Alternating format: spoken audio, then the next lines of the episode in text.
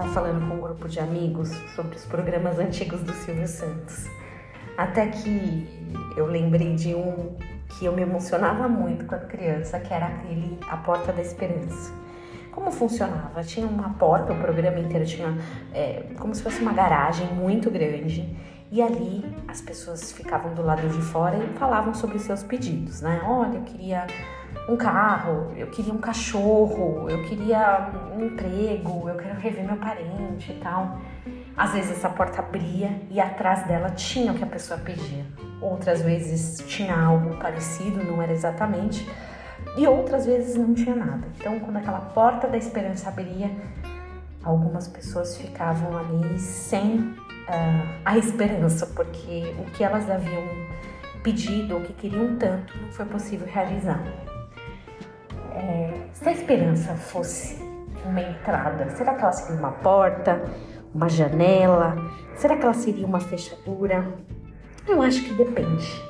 Fiquei pensando muito na vida de Noemi, aquela mulher que foi para uma terra distante, perdeu seu marido, perdeu seus dois filhos e acabou ficando apenas com a sua nora, né? Pouco antes dela tomar o caminho de volta à terra natal dela, ela também tenta dispensar as duas noras, né? Ela falou: ó, minhas filhas, embora, vão embora porque eu sou velha demais para ter marido.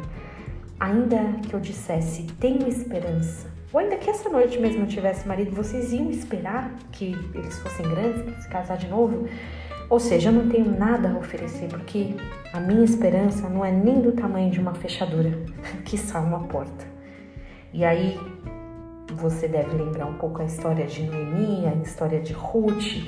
Essa mulher é, tem Ruth como companheira, volta para sua terra natal. Ruth lá se casa com parentes dos filhos e ele acaba redimindo, ou seja, cuidando não somente de Noemi, mas de Ruth, não somente de Ruth, mas de Noemi também. Aquela esperança que era do tamanho de uma fechadura, ou menor, ou até inexistente, foi revertida em bênçãos, né? Deus, independente dessa esperança, Deus fez um grande milagre na vida dela. Isso nos faz pensar que a esperança não é uma porta, não é uma garagem, não é uma janela, mas é um caminho. E nesse dia eu desejo que você encontre esse caminho. Não natural, porque como Noemi vinha naturalmente, seria impossível ela conseguir pelo menos pão para comer na situação tão ruim que ela estava.